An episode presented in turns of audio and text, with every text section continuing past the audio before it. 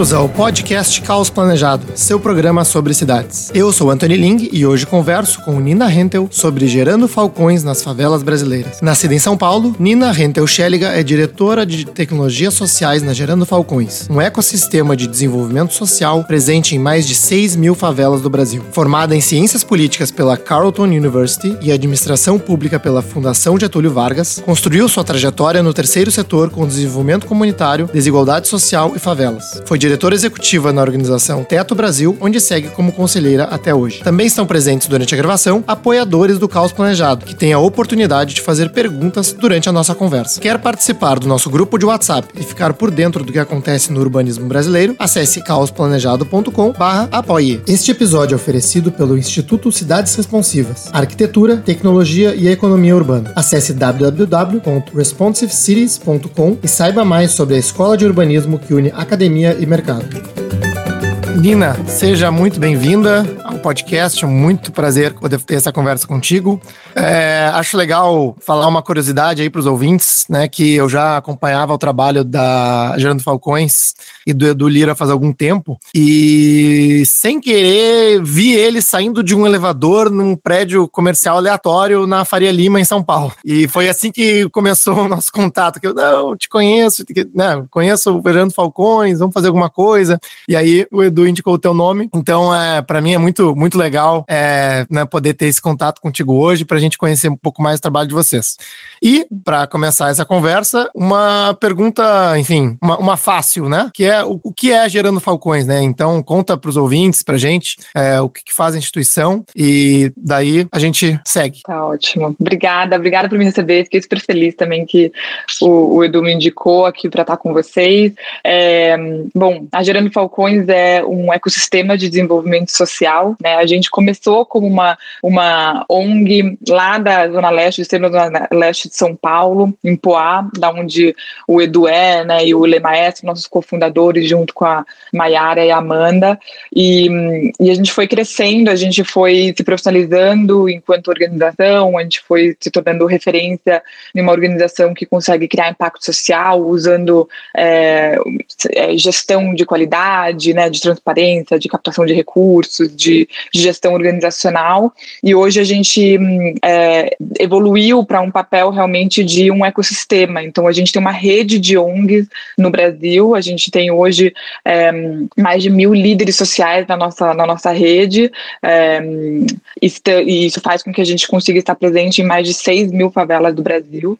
Né? Então, o que a gente busca criar é realmente é, ajudar todo o ecossistema de empreendedorismo social do Brasil de, de evoluir, né? Então, que a gente possa apoiar todo mundo a, a chegar num novo patamar de impacto social e a gente conseguir, é, com isso, juntos, trabalhar para acabar com a pobreza que a gente vê nas favelas do Brasil. Né? Então, a gente hoje tem um ecossistema onde a gente consegue formar líderes sociais, for, ajudar ele a formar a sua equipe, sua organização, fortalecer todo o seu processo organizacional e também criar novas tecnologias sociais que são inovadoras e capazes de apoiar nesse, né, nessa nossa é, busca por soluções que definitivamente consigam trabalhar para acabar com a pobreza. Muito legal, muito legal. Aí, uh, formando lideranças, vocês conseguem ter um impacto, digamos assim, exponencial né, no, no trabalho de vocês.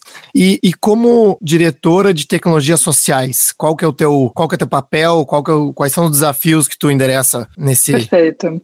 Bom, eu como diretora de tecnologias sociais, estou é, na frente que atua principalmente num projeto chamado Favela 3D.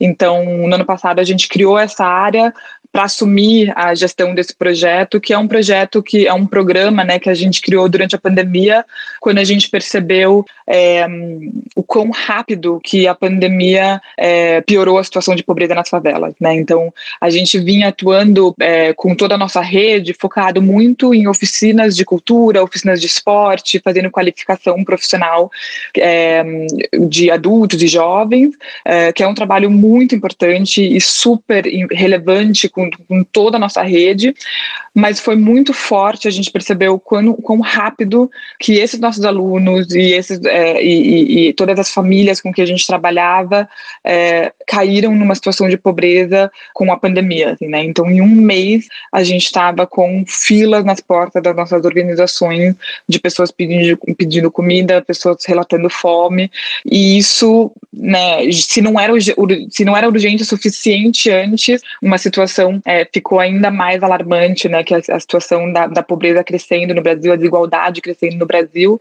e aí a gente falou, bom, claramente a gente está criando impacto, a gente está criando oportunidades para crianças e jovens na favela, mas existe uma raiz de um problema aqui da pobreza que a gente precisa endereçar, que ele é mais complexo do que isso, que é quando a gente olha para essas crianças que na volta para casa, ela está voltando para casa num barraco, ela está voltando para casa numa favela onde não tem saneamento básico, onde os pais é, têm uma insegurança financeira tremenda, é, enfim, e aí todos os outros problemas vinculados direto aí ao que a gente é, vê nas favelas do Brasil historicamente. Então a gente começou a criar esse projeto chamado Favela 3D, que é o nosso moonshot, né? É a nossa grande inovação para executar a nossa missão, que é transformar a pobreza em peça de museu antes que Elon Musk colonize Marte, que é a nossa missão de trazer realmente a riqueza, a inovação e as ideias para cá, para nossa missão, a missão dentro da favela, que é a gente é, provocar a sociedade a se juntar a nós num pacto social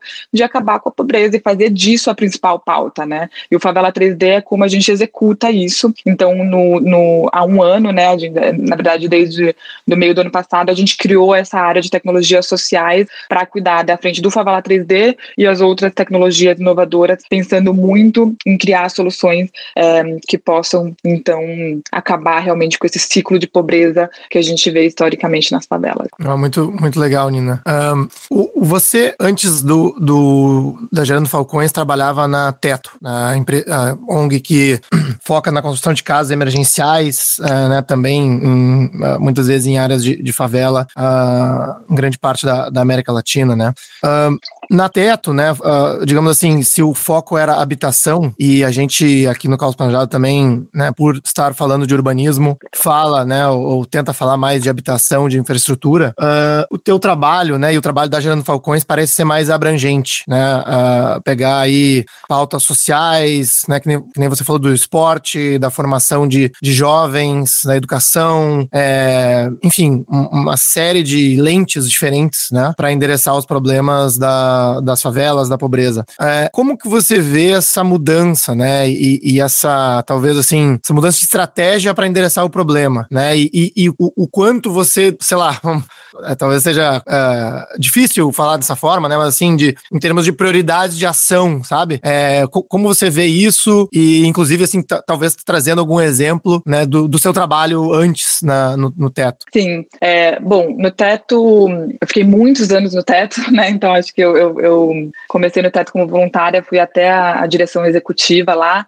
e um, no teto a gente tinha um, uma, a gente tem até hoje, né? Eu sou conselheira lá até hoje, eu sou parte do conselho do, da, da Teto, e é, a, a, habitação, ela é a, a, habitação emergencial e agora com outras soluções de habitação também é, é o principal foco, mas também já abrangendo para outros tipos de projetos comunitários e também todo o fortalecimento da, de, do desenvolvimento comunitário atrelado a esses projetos, né? Então, é, acho que ali com o TET também tem uma questão muito importante de pautar a favela, de dados é, e de trazer essa, é, uh, esses dados, com, essa, uh, com, com, esse conhecimento para a pauta da, do, que, que, são, que, do que, que é a favela no Brasil e, e como que essas habitações também fazem uma provocação para a necessidade, para a urgência desse tema que a gente vem trabalhando há tantos anos. Né?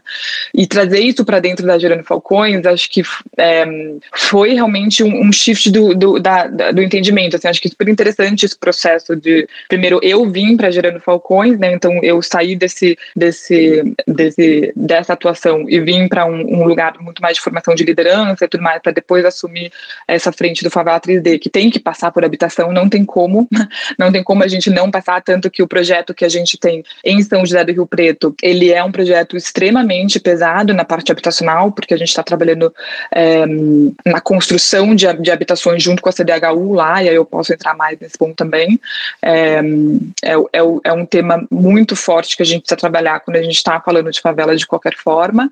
É, mas foi um shift também para a gente entender, primeiro, que quando a gente fala da, da necessidade da gente desenvolver da gente mudar realmente a, a, realidade da pobreza na favela, que a gente precisa passar por todos os temas, incluindo habitação, né? Mas também incluindo saúde e incluindo infraestrutura, é, né, urbanismo e incluindo educação, é, alfabetização e incluindo é, empoderamento feminino, né? Incluindo tem é, é, Então tem muitos pontos que a gente foi compreendendo nesse processo de diagnóstico que a gente vai ter que abordar quando a gente realmente é, quer chegar na raiz do problema. E o que a gente está propondo, acho que é, partindo dessa compreensão de que todos esses temas são importantes e a gente está propondo essa, essa intervenção sistêmica, a ideia é que a gente não seja uma organização que vai executar tudo, né? Então, o que a gente tem feito muito é construir as pontes com as melhores soluções.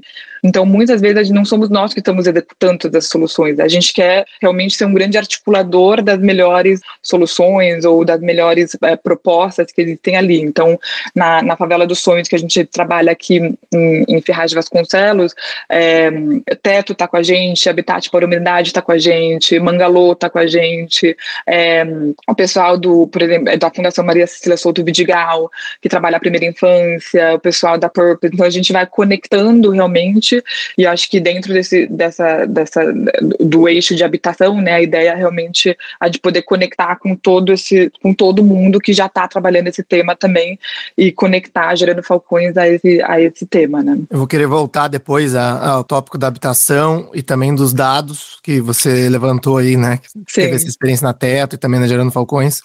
Mas antes disso, né, como você está falando aí de, de, uma articulação de diferentes frentes, né, é, eu, eu li um artigo que disse que você, o Edu e outros representantes da Jano Falcões foram em 2020 a Medellín estudar a reurbanização da cidade, né, e, e o Edu até escreveu um, um texto uh, intitulado Tutela Não, depois desse, dessa viagem, e eu queria ouvir de ti, né, que relação uh, existe existe entre o que foi feito em Medellín e essa descrição que você está me dando agora, né, em relação a, a essas diferentes estratégias, né, para endereçar um, né, uma, uma, melhoria numa favela. Sim, a viagem para Medellín foi super importante, assim, acho que o, Mede, o, o, Edu foi algumas vezes já, acho que ele já foi umas três vezes, e a gente faz várias missões para lá, a gente sempre está levando turmas para ir conhecer e, e, quem recebe lá é, é, sempre o Jorge Melguizo, né? Ele é secretário de Cultura de Medellín, grande é, embaixador aí da, da transformação que, que houve em Medellín.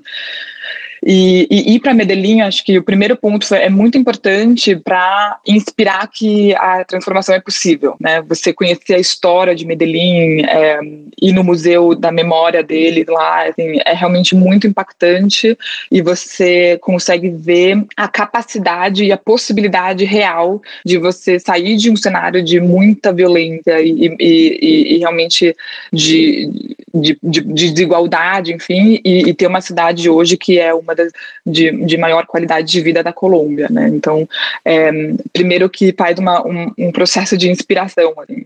E o segundo que a gente aprendeu várias coisas com, com, com o Jorge Melguido lá, que a gente foi é, se inspirando e foi trazendo para cá. Eu acho que um dos principais pontos que a gente incorporou no Favela 3D é a questão do processo de transformação.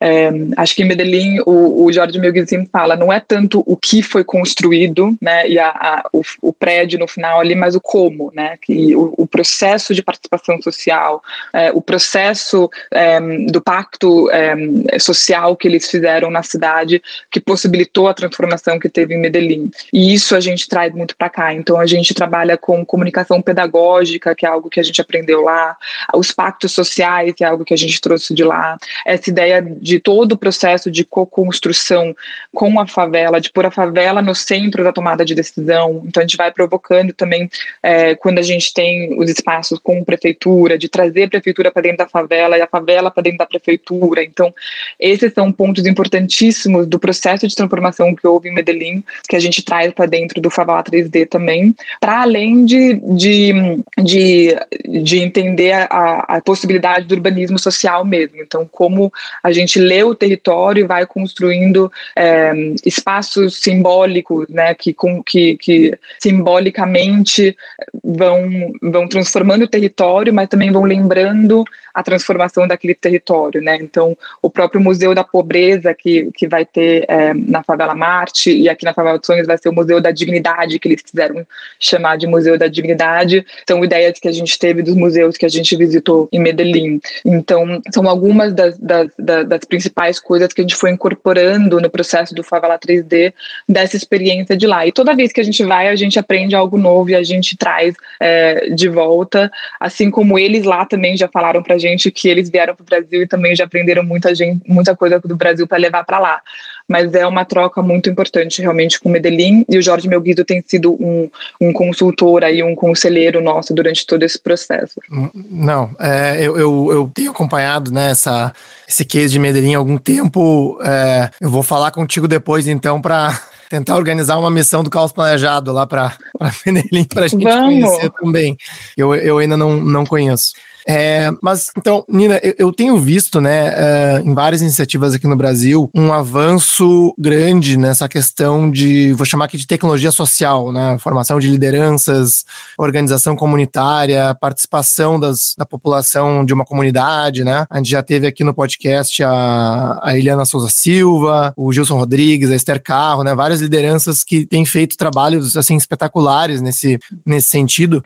E uh, o que você falou, né, bom, muitas vezes o, o, que mais importa são essas são esses simbolismos, são esses essa, essa parte educacional, né? Mas também no fim do dia, né, precisa de infraestrutura, precisa de é, habitação e precisa de, uh, assim, eu, eu, a gente chama aqui de, de, de regularização, mas assim, é, é, mais do que isso, né? De incorporar essas comunidades como bairros de fato das cidades que envolve poder público, envolve investimentos mais significativos, né? É, você falou desse projeto em São José do Rio Preto, né? É, eu, eu, vi que vocês têm outros projetos também em parceria com a Habitat, na parte de melhorias, melhorias habitacionais, né? É, é, a minha pergunta é uh, como, como avançar nesse aspecto que é, um, é, é também uma barreira, né? É uma barreira para, digamos assim, uh, para ter essa, essa formalização de fato, né? Essa incorporação de fato dessas comunidades e que muitas vezes não depende só da comunidade, né? Ou só de ONGs ou só de investidores, né? Depende de poder público,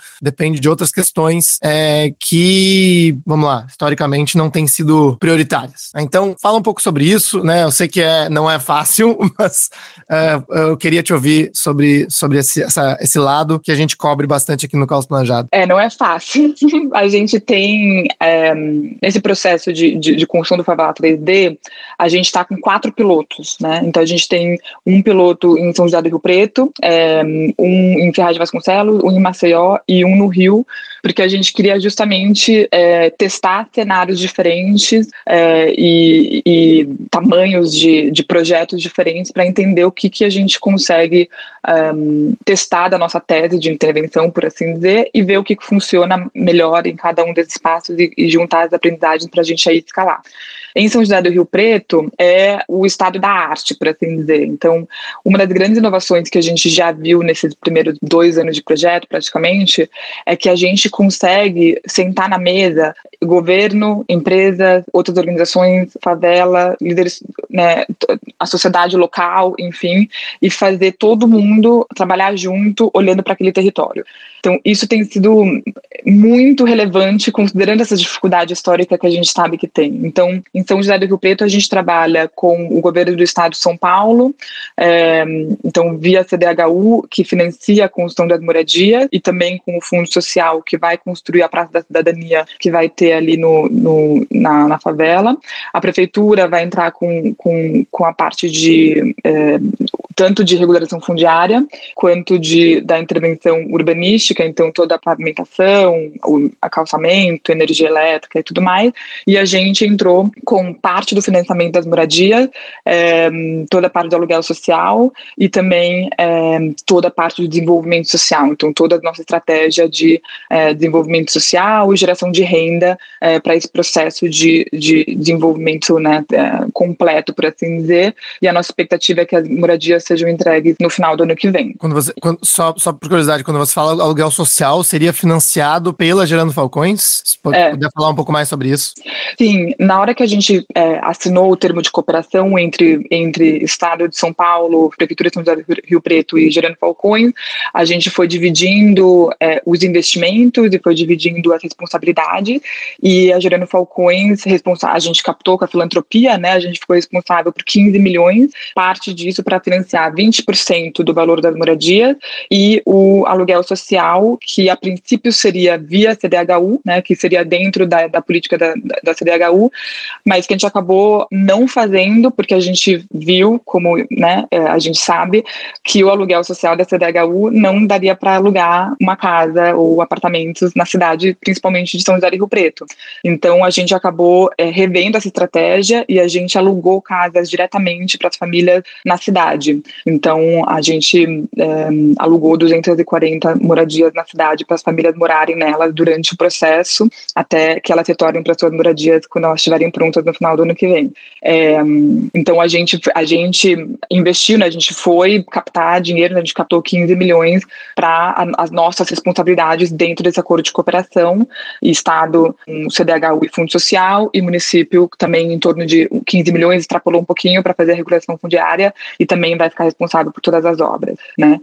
E esse processo, como você falou, é historicamente muito desafiador e a gente tem conseguido em tempo recorde, inclusive, porque esse acordo de cooperação a gente conseguiu assinar em cinco meses é, e já estamos trabalhando. Se tudo der certo, semana que vem começam as obras da CDHU, que a terraplanagem já está avançada, e a nossa expectativa é que a gente entregue as casas no final do ano que vem. Então, tem sido muito desafiador, porque eu acho que trabalhar em conjunto com todos os entes e a favela também participando ativamente de todo o desenho do processo, né? Então, o arquiteto é, Boldarini foi que desenhou toda, todas as casas junto com, com, com a favela, então fazendo todo o processo de participação e também trabalhando com a nossa ONG local, todo o processo de desenvolvimento social. Então, trabalhar em conjunto é difícil, todo mundo tem a sua forma de trabalhar, mas tem sido também um sucesso, se você for pensar, é, que a gente tem conseguido fazer isso de forma realmente participativa, hum, humana, e a gente está conseguindo avançar e a gente tem essa expectativa realmente de conseguir terminar até novembro do ano que vem. Né? Então, esse é o projeto mais complexo que a gente tem feito e o mais caro também. Então, quando a gente olha o tamanho do investimento, que vai beirar aí, né, 58 milhões de reais, é muito caro considerando também o tamanho da favela. Mas é o piloto e a gente sabe que pilotos geralmente custam mais caro mesmo porque a gente está aprendendo. Uhum.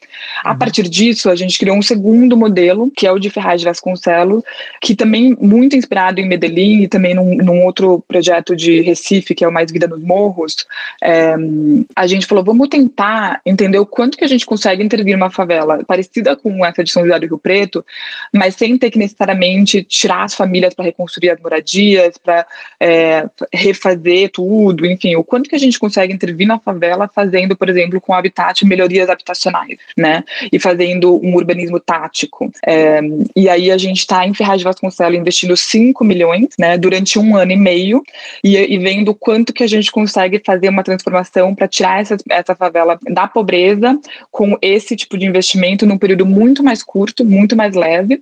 Também estamos em parceria com a prefeitura, né, mas em, em, em pontos mais estratégicos de é, criar vaga em creche, EJA, de conseguir articular algo, é, entrada de energia, limpeza de córrego e tudo mais é, para a gente aprender esse modelo menor e entender o quanto que a gente consegue escalar esse modelo. Então, isso que a gente está agora observando com esses dois tipos de, é, de intervenções, por assim dizer, né?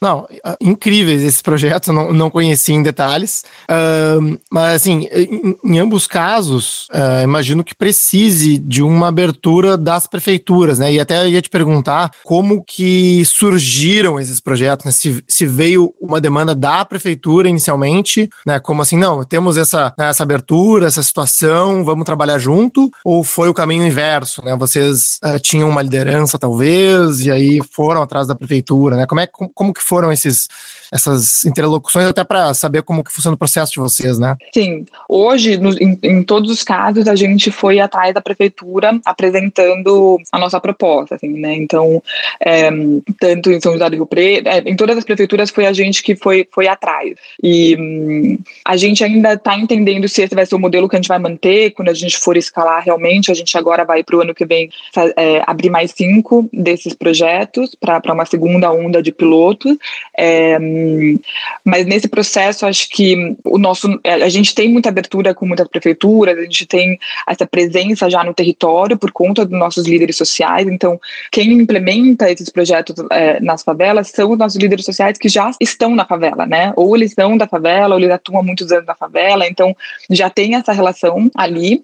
É, e essa aproximação a gente conseguiu fazer muito é, trazendo uma, uma possibilidade da prefeitura também de, de fazer alguma coisa que eles não conseguiam fazer até então. Né? Acho que tanto com Ferraz quanto com São José do Rio Preto, o que funcionou muito é mostrar que a gente ia apoiar a prefeitura a criar um diálogo com o território que eles não conseguiam fazer, né? Então, em São José do Rio Preto, é, é o quarto mandato do prefeito atual e ele nunca tinha ido naquela favela. E aí a gente conseguiu mediar uma roda de conversa entre os moradores e o prefeito dentro da favela, que ele nunca tinha ido, sabe? Então, é um processo, assim, de aproximação e a gente, por, por, pelo, né, por uma neutralidade, fala assim, olha, a gente media esse processo aqui, a gente cria essa ponte gente. Isso é muito necessário para a gente reatar e começar a trabalhar junto e, e, e, botar isso na pauta da prefeitura e da cidade, né? Então, acho que isso funcionou muito bem lá. E em Ferraz também, né? Uma, prefe... uma prefeitura que estava aberta ao diálogo, já conhecia Gerando Falcões, porque a gente né, nasceu ali na região, já tem é, parcerias com as escolas locais também, e trouxe a prefeitura para a mesa, falando, vamos trabalhar juntos agora dentro da favela, né? Vamos, vamos, vamos criar esse diálogo, deixa a gente ajudar a mostrar quais são as soluções que a gente precisa. Então, a gente facilita também para a prefeitura conseguir dialogar com, com as favelas. Então, acho que isso que possibilitou muito essa abertura e esse trabalho em conjunto. Muito legal, parabéns, parabéns. Fico muito feliz de saber que tem coisas assim pelo Brasil acontecendo. É, no caso de é, São José do Rio Preto, né, que você falou que teve essa, inclusive esse aluguel dos apartamentos para as pessoas se mudarem enquanto as melhorias eram feitas, ou, serão feitas, né?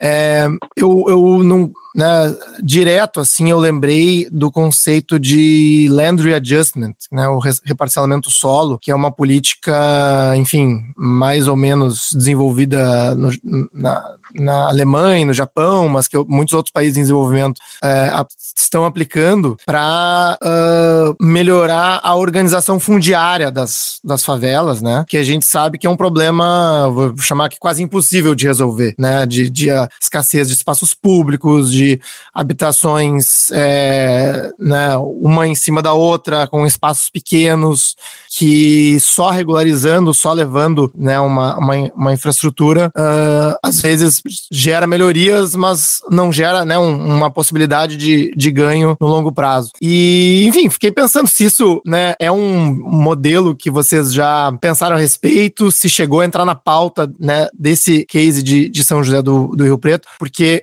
né, o meu entendimento é que é um processo que acaba, digamos assim, ajudando a se financiar também, né, no momento que você aumenta o valor do solo desses, desses locais. É, enfim, fala um pouco, né, se você conhece, né, o Land Readjustment, o quanto que vocês estudam esse, esse conceito? Sim, eu conheço é, superficialmente, para ser bem sincera, mas na época a gente estava trabalhando também com o Telos, que foi um parceiro que desenhou muito da estratégia com a gente para São José do Rio Preto. Não sei se vocês conhecem o Telos.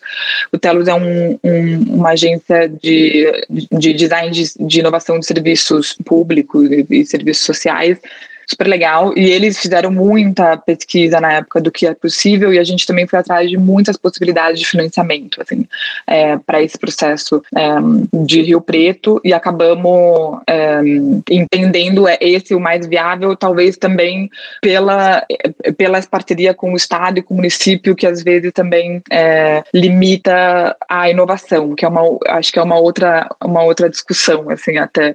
Mas é, a gente tem batido muito na tecla de entender como a gente vai trabalhar a questão da regularização é, fundiária, assim, porque é, o, é um tema é, e, e, e, ele sempre vai ser o tema. No final das contas, né, a gente vai fazer as transformações, a gente consegue é, trazer a, a favela para um nível de dignidade, mas no final das contas vai esbarrar na questão da regularização fundiária. Então, a gente está agora com essa pauta que é estudar quais são as soluções que existem e como que a gente é, escala, de certa forma, um, um processo que a gente possa levar para dentro do, dos territórios que, que não seja tão é, moroso quanto os processos que a gente tem hoje. Né? Então, em São José do Rio Preto, a gente conseguiu ser muito rápido por uma prioridade executiva, muita né, pressão, enfim, é, agilidade mesmo por conta da prioridade que o projeto tem para o prefeito e para o governador. É, a, em, em, em Ferraz de Vasconcelos, por exemplo, também, mas já é mais difícil, um pouquinho mais moroso. Então, assim, a gente precisa encontrar um caminho e aí a gente está super aberto a conversar com quem quiser conversar sobre esse tema, assim, porque a gente está justamente agora, nesse momento, buscando essas soluções para a gente poder hum, desatar caminhos que possibilitem que a gente é, realmente encontre caminhos inovadores de, de, de trabalhar essa questão da regularização fundiária. Assim. Interessante, né? Realmente é uma, é uma parede, digamos assim, né? Uh, que, que acaba esbarrando. É, o, o, que eu, o que eu, pelo menos, tenho acompanhado ultimamente é que, pelo menos, né, a, a regulação fundiária se tornou uma pauta multipartidária, digamos assim, né? Sim. É, é muito difícil ver alguém que seja, digamos assim, contra né, esses, essas iniciativas, Total. embora uh, raramente entrando como prioridade nas, nas gestões, né? Que eu acho que é, no fim do dia né, você acaba dependendo dessa, dessa vontade, né? Porque uh, a prefeitura pode ter né, recursos escassos, né? Pode ter um time técnico né, que não está treinado para isso, mas né, de repente vocês chegando como uma ONG, vocês podem chegar com um trabalho, digamos assim, todo pronto, né? É, mas no fim do dia alguém vai ter que assinar alguma coisa.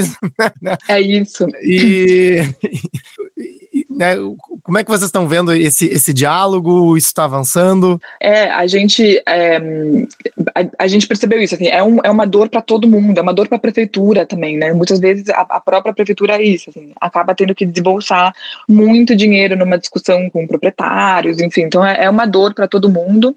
A gente teve uma, um, um, uma interação muito legal com o programa Cidade Legal do governo do Estado de São Paulo, que tem feito um processo de regularização, de facilitação da regularização de, né, de lotes no estado todo, que foi um facilitador processo lá de São José do Rio Preto e que também é um facilitador do processo em Ferraz. Então, é um programa que a gente olha com muito, um, é, com muito carinho, assim, porque tem sido uma, um, um dos caminhos, um, um, dos caminhos que ajuda o município nesse processo, assim. Então, o município consegue, é, é, consegue delegar isso praticamente para o governo do estado que faz esse processo de regularização. Então, isso é uma da, das coisas legais que a gente encontrou no meio do caminho, mas existe toda uma dificuldade de documentação, de cartório, de, é, de, um, né, de, um, de um processo extremamente arcaico de papel, assim, onde tudo leva 60 dias e de 60 em 60 você vai levando anos, né?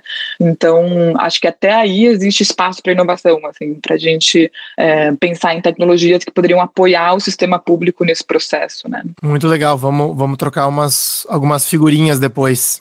É, queria te perguntar agora sobre a questão de dados, né? A gente, é, quando pesquisa, vou chamar aqui territórios informais, né? Os dados não estão, não existem na maioria das vezes, né? Assim, o, o censo muitas vezes não cobre uh, essas, esses locais, né? É, assim, e, e para entender esses territórios e, e, fazer pesquisa e gerar soluções, né? Uh, muitas vezes as pessoas não sabem nem por onde começar, né? Porque, bom, o ideal seria estar tá lá dentro, fazer um, né? Gerar os dados, entender o, a comunidade, enfim. Uh, e aí, né? O, como eu falei antes, o, o, o, trabalho ali da Redes da Maré e o episódio que a gente gravou aqui com a Helena Souza Silva é, para mim, é fenomenal, porque cria lá um, como se fosse um, né? Eles têm censos da maré, né? Censo de mobilidade da maré, que gera uma série de insights e entendimentos, né? Para uh, bolar políticas tanto públicas públicas quanto de, do terceiro setor, né, pra, ou, ou da iniciativa privada, né, uh, ah, para esses locais. Uh, como que a Gerando Falcões trabalha essa questão dos dados, né, como isso tem avançado é, e como, digamos assim, uh, as pessoas podem se envolver nisso, né, como que a gente pode ajudar a criar esses dados?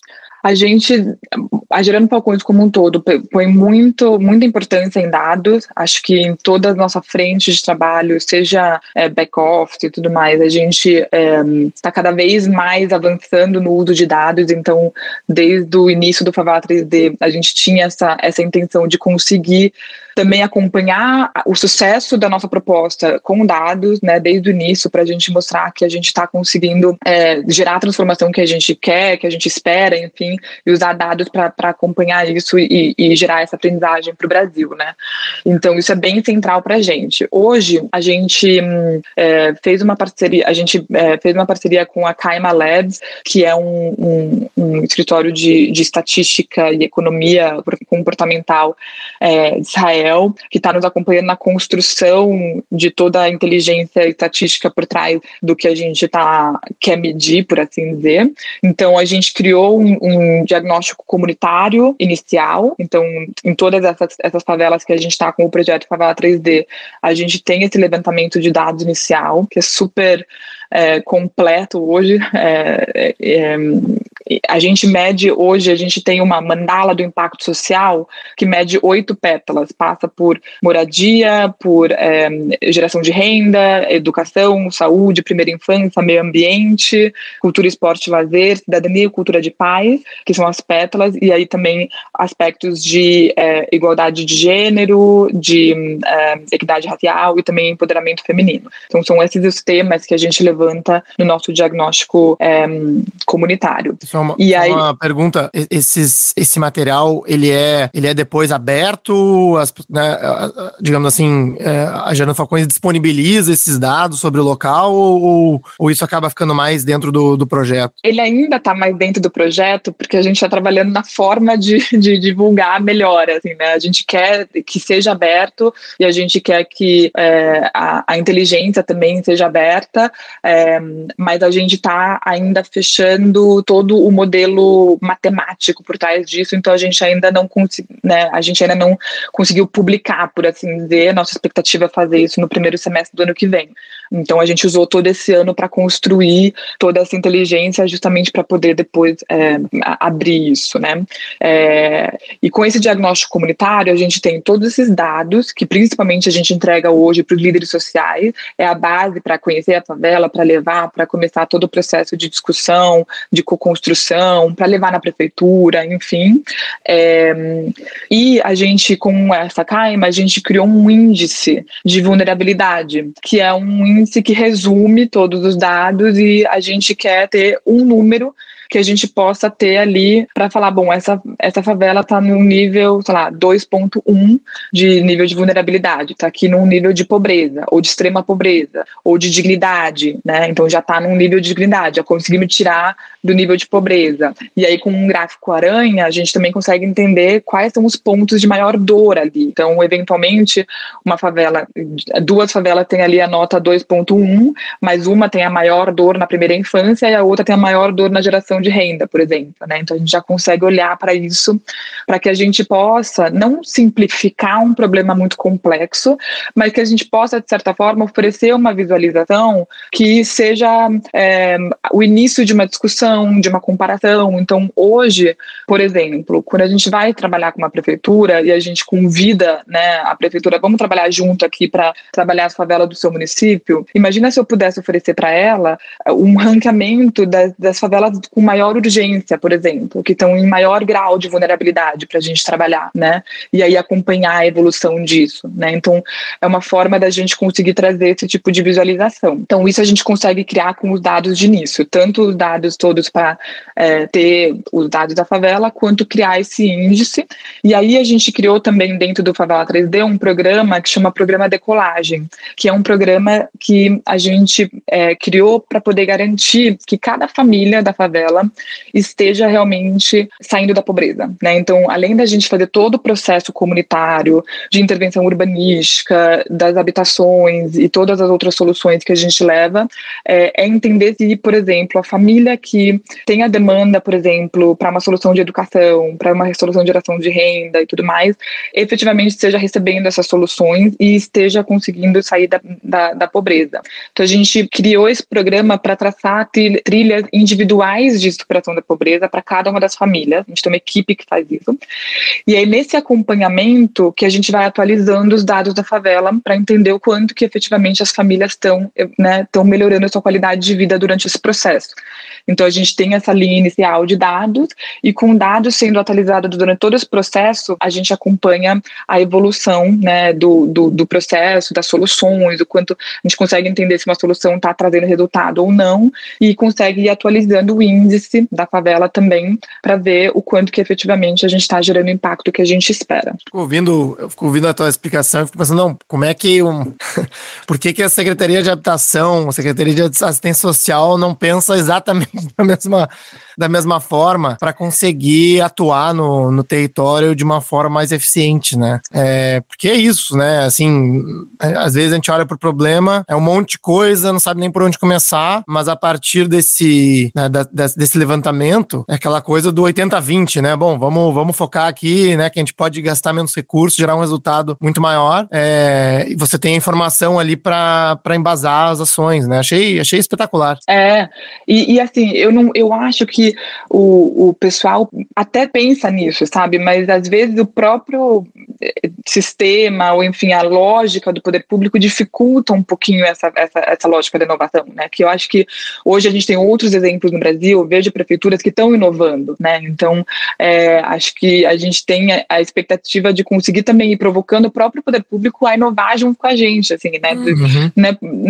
Porque às vezes fica ali naquela lógica, não, porque tem aqui, a gente tem né, os, os dados né, do CAD único, existe o SUAS, existe um sistema ali que, que propõe certas coisas nesse sentido, assim, mas ele já está uhum. ultrapassado, né? Então é, é, tem que trazer inovação, tem que trazer os dados. A gente precisa conseguir olhar territorialmente, porque senão as coisas é, ficam muito complexas, né? E ficam muito é, esporádicas e, essas, e as pessoas não conseguem acessar efetivamente todos os serviços que poderiam estar à disposição, né? Então a gente vai trazendo isso para dentro, provocando e acompanhando as uhum. famílias realmente nesse processo. É, no, no, longo prazo, eu queria vocês ver vocês entregando essa ferramenta, né? Sim. Vocês devem, certamente vocês devem falar a respeito disso também, né? Porque Sim, daí a nossa é... vontade é essa também. Daí coloca aí alguém para dar continuidade, né, pro, pro trabalho que, que vocês que vocês começaram. Mas é, Nina, então uh, ouvindo tudo isso, né? E eu acho que um, um lema um, de vocês aí o derrubando muros, construindo pontes, né? E eu acho que muita gente que está ouvindo isso, a própria apoiadora aí, Luciana, que, que comentou no chat, né? Ela pensou, bom, como é que a gente pode ajudar? E nesse tópico, assim, sobre, sobre uh, comunidades informais, favelas, né? Eu, eu, a, gente, a gente fala aqui no Caos Planejado que, que o urbanismo brasileiro divide a cidade em dois, né? Em duas, né? É a cidade formal e a cidade informal. E muitas vezes o, digamos assim, o, o, cidadão que habita a cidade formal não sabe nem como começar a ajudar, né, as, as partes, as áreas mais vulneráveis da sociedade, até porque não existe um, um caminho formal para isso, né, a prefeitura uhum. não, né, como, como isso está fora do, do escopo, muitas vezes, das prefeituras, é, tudo fica mais difícil. Uh, como que as pessoas podem ajudar, né? Como que alguém que está ouvindo isso pode agir, mesmo né, não sendo diretamente pela Gerando Falcões, mas dentro da, da sua cidade? Bom, acho que é, começando pela, pela Gerando Falcões, assim, a gente, nesse processo de construir pontes, a gente está sempre aberto a, a, a conectar com quem tem soluções, com quem tem ideias, com quem tem propostas aí dentro de, dessas temáticas, seja de urbanismo, seja de, de habitação ou, ou qualquer outro assunto, para a gente ir conectando é, os conhecimentos que a gente tem no Brasil, as soluções que a gente tem no Brasil para chegar realmente é, nas favelas. É, a gente tem também na Gerando Falcões programas de voluntariado que não está né, tá ligado diretamente com a juventude da favela, com os líderes sociais da favela, que é super bacana, que a gente também sempre indica como um processo de, de conexão e aproximação inicial, que é muito legal para quem quer começar a doar o seu tempo.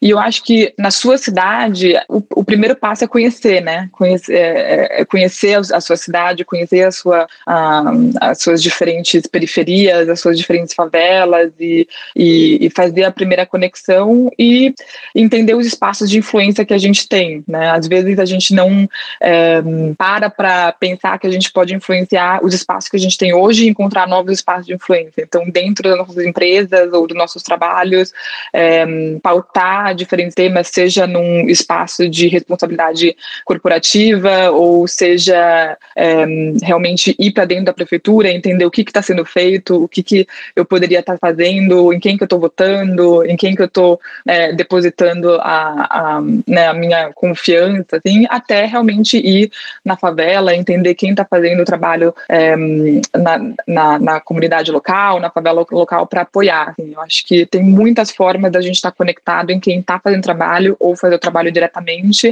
dentro do, do, nossos espaços e em novos espaços também. Então, a provocação é a gente pode fazer muita coisa é, desde já dentro dos nossos espaços e, e, e, a provocação é pautar a desigualdade e pautar a favela e pautar a necessidade da gente olhar para esse tema com urgência aonde quer que a gente esteja. Uhum, uhum. Não, ma maravilhoso. E, e, a gente, enfim, recebeu aqui no podcast várias uh, lideranças, né, ou uh, pessoas envolvidas aí na melhoria das suas comunidades. E um, um tema que surge frequentemente é o preconceito, né, ou seja, a dificuldade de vencer essa, essa, essa, esse muro, né, que, que eu comentei antes de, entre cidade formal e informal, que inclusive, né, algumas convidados aqui já comentaram que às vezes até uh, uh, funciona nas duas direções, né, tanto moradores de favela que tem uma barreira às vezes social, psicológica de sair e ocupar espaços, né, outros espaços da cidade, como moradores de bairros formais que dizem assim, não, eu não vou ali porque ali é, sei lá, perigoso, né, eu não, não, né, não, não entendo aquele território e, e né, não, nunca vou conviver ou viver aquele espaço, né. É, falam, assim, você teve né, essa experiência ampla, né, na, no teto, né, na Gerando Falcões, né, é, construindo essas pontes, né, é, e acho que seria legal, né, antes da gente terminar, uh, te ouvir sobre, sobre esse ponto. Eu acho que é um dos, é, é o meu lema favorito na Gerando Falcões, assim, que é, é de realmente de, derrubar esses muros e construir essas pontes, porque hum, esse preconceito existe e a gente fala que lá na Gerando Falcões, né, da, a gente fala que o, o, o, favelado ele agrega a Faria Lima e a Faria Lima pode agregar a favelado, né? Então a gente sempre busca é, mostrar que a troca é muito importante. Então, acho que eu sempre vivenciei muito isso na pele, né? Então, acho que lá, no, lá na Teto a gente cria muito essa conexão, porque muitas vezes, né, o corpo de voluntários da Teto são jovens das universidades, que não são da favela, muitas vezes são da favela também, mas é, a transformação que você gera na pessoa de conhecer a realidade do seu país, da sua cidade, entender que existe é, uma história inteira inteira, existem pessoas vivendo uma realidade inteira diferente da sua e que estão vivendo no mesmo município e que estão vivendo é, dificuldades diferentes e ao mesmo tempo se conectam com dificuldades parecidas por estarem no mesmo país, enfim, é muito potente. E a gente consegue é, criar é, pessoas que vão levar isso para da vida, seja para serem mais cidadãos, mais humanos, mais, enfim, né, a gente sabe que a diversidade cria criatividade, cria flexibilidade, cria é, troca, enfim. Então, eu sempre acreditei muito na, no potencial dessa, dessa troca. E eu acho que o que a gente precisa continuar mostrando é que a troca ela é bom, boa para todo mundo e a convivência ela é potente para todo mundo. Não é só falar que é, o, a tecnologia, o conhecimento da Faria Lima tem que chegar na favela, mas é também o, o, o pessoal, o conhecimento da favela ser considerado em todo esse processo, que é uma coisa que a gente fala muito. E por isso que o preconceito dos dois lados precisa ser, precisa ser, ser derrubado, que é o conhecimento do, do dia a dia da favela, ele existe e ele é muito potente. A gente sabe que na favela, pela vivência, você tem um, um, uma forma de encarar a realidade muito diferente que você tem em outros lugares também. Então, como que você inclui isso num processo de pensar uma solução, de pensar uma tecnologia, de pensar uma política pública, por exemplo, é, e, e isso efetivamente no processo? Porque muitas vezes a gente fala de incluir a favela, mas na verdade a gente põe lá no final das contas um ok ali para falar que escutou, mas não efetivamente escutou, né? Então, é, como efetivamente a gente acredita no potencial e põe isso desde o início na discussão, na tomada de decisão, no processo de, de pensar realmente as soluções, né? Então, acho que toda a minha trajetória foi muito é, baseada nessa, nessa conexão, nessa troca, eu acredito muito nisso, e esse lema na Gerando Falcões acho que tem sido o nosso, nosso grande nosso grande potencial, assim, realmente, o Edu é essa pessoa que cria essas pontes, acho que a gente precisa continuar construindo isso, e hum, os resultados só têm sido maravilhosos. Então, acho que é continuar acreditando nessa troca. Olha, eu adorei a, a mensagem otimista, né? E sempre gosto de terminar os episódios com uma, com uma mensagem otimista para as nossas cidades, principalmente para as áreas que mais precisam de atenção. E uh, queria deixar a palavra para ti, né, para das considerações finais. Se faltou alguma, alguma coisa que eu, eu acabei não perguntando. E também veio uma pergunta da Luciana se existe algum canal específico para falar com o Gerando Falcões, né? Se alguém quiser entrar em contato depois dessa né, de ouvir esse podcast, como voluntário, como alguém trazendo ideias, né? Como que a gente pode ajudar? Boa. Não, obrigada por, por me receber, adorei aqui a troca. É, acho que, de novo, é, a gente está nessa empreitada de, de construir essa solução e, e, quanto mais gente se juntar a nós, vai ser muito importante. Acho que aqui no, no Caos Planejado, muita gente deve ter essas ideias de como, como gostaria de apoiar a trabalhar nas, nessas soluções, enfim, então fazer de novo esse convite para se juntarem a nós.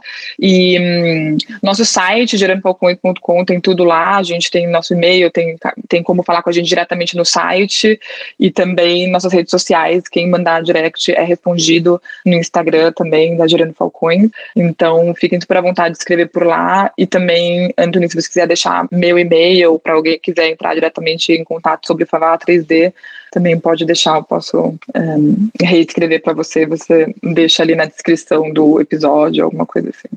Mas obrigada por me receber, Maravilha. adorei. Também adorei conversar contigo e te conhecer aqui, Nina. Parabéns pelo trabalho e muito sucesso para Gerando Falcões. Obrigada. Valeu. Obrigada, pessoal. Nesse episódio, conversamos com Nina Hentel. Se você gostou desse episódio e quer ficar por dentro do que acontece no urbanismo brasileiro, apoie o nosso projeto e participe do nosso grupo de WhatsApp. Acesse caosplanejado.com apoie. A nossa edição de som é feita pelo Cristiano Botafogo. Obrigado por ouvir o podcast Caos Planejado e espero vocês no próximo episódio. Este episódio é oferecido pelo Instituto Cidades Responsivas, Arquitetura, Tecnologia e Economia Urbana. Acesse www.responsivecities.com e saiba mais sobre a escola de urbanismo que une academia e mercado.